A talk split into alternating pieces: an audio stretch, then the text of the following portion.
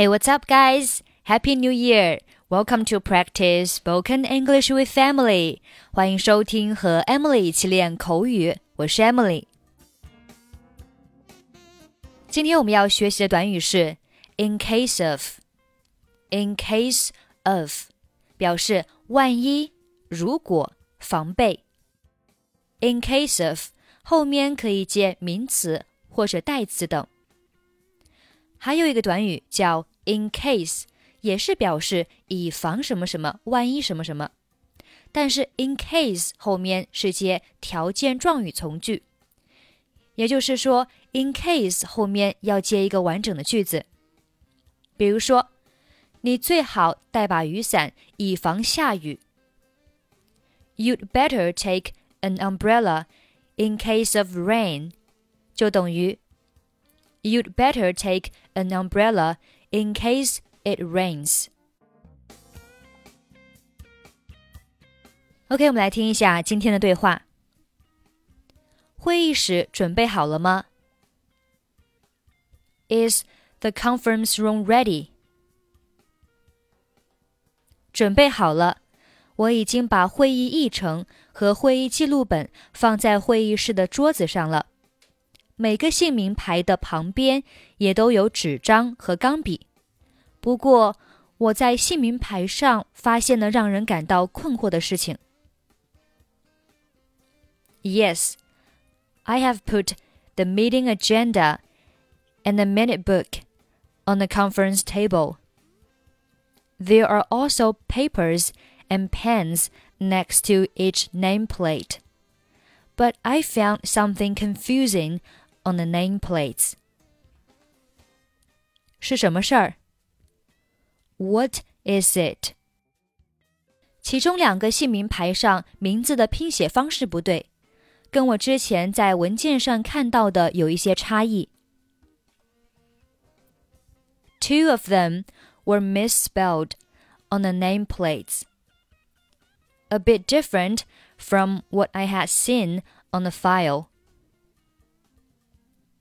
记得去核对一下，以防出现这么低级的错误。 Remember to check it out in case of such a silly mistake.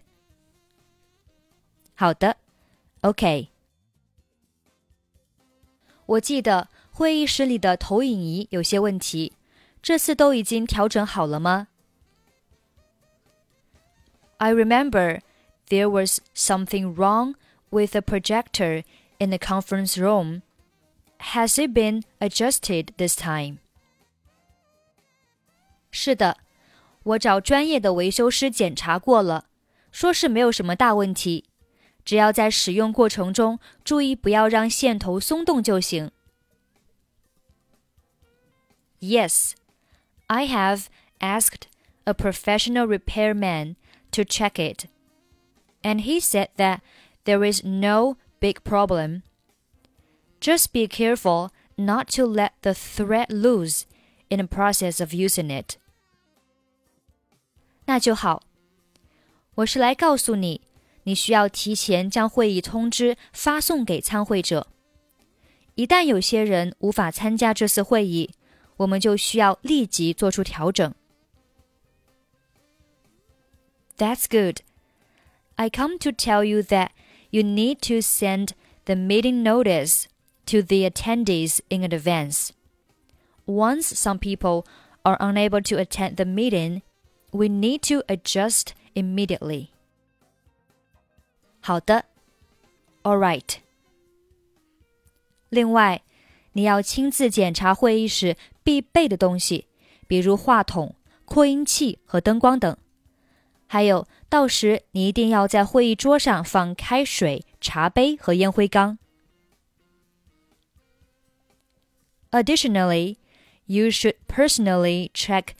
the necessary items in the meeting room, such as microphone, loudspeaker, lighting, and so on. And make sure to provide boiling water, teacups, and ashtrays at the conference table. 好的，没问题，我一定会亲自做这些事情的。Okay, no problem. I will certainly do these things myself. Is the conference room ready? Yes. I have put the meeting agenda and the minute book on the conference table. There are also papers and pens next to each nameplate. But I found something confusing on the nameplates. What is it? Two of them were misspelled on the nameplates, a bit different from what I had seen on the file. Remember to check it out in case of such a silly mistake. Okay. I remember there was something wrong with the projector in the conference room. Has it been adjusted this time? Yes, I have asked a professional repairman to check it, and he said that there was no big problem. Just be careful not to let the thread loose in the process of using it. That's good. I come to tell you that you need to send the meeting notice to the attendees in advance. Once some people are unable to attend the meeting, we need to adjust immediately. All right. Additionally, you should personally check the necessary items in the meeting room, such as microphone, loudspeaker, lighting, and so on, and make sure to provide boiling water, teacups, and ashtrays at the conference table. Okay, no problem. I will certainly do these things myself. Okay, that's pretty much for today. 想要参与本期节目的跟读版本以及语音打分，欢迎您关注微信公众号“英语主播 Emily”。在公众号里回复“节目”两个字即可加入。I'm Emily. I'll see you next time. Bye bye.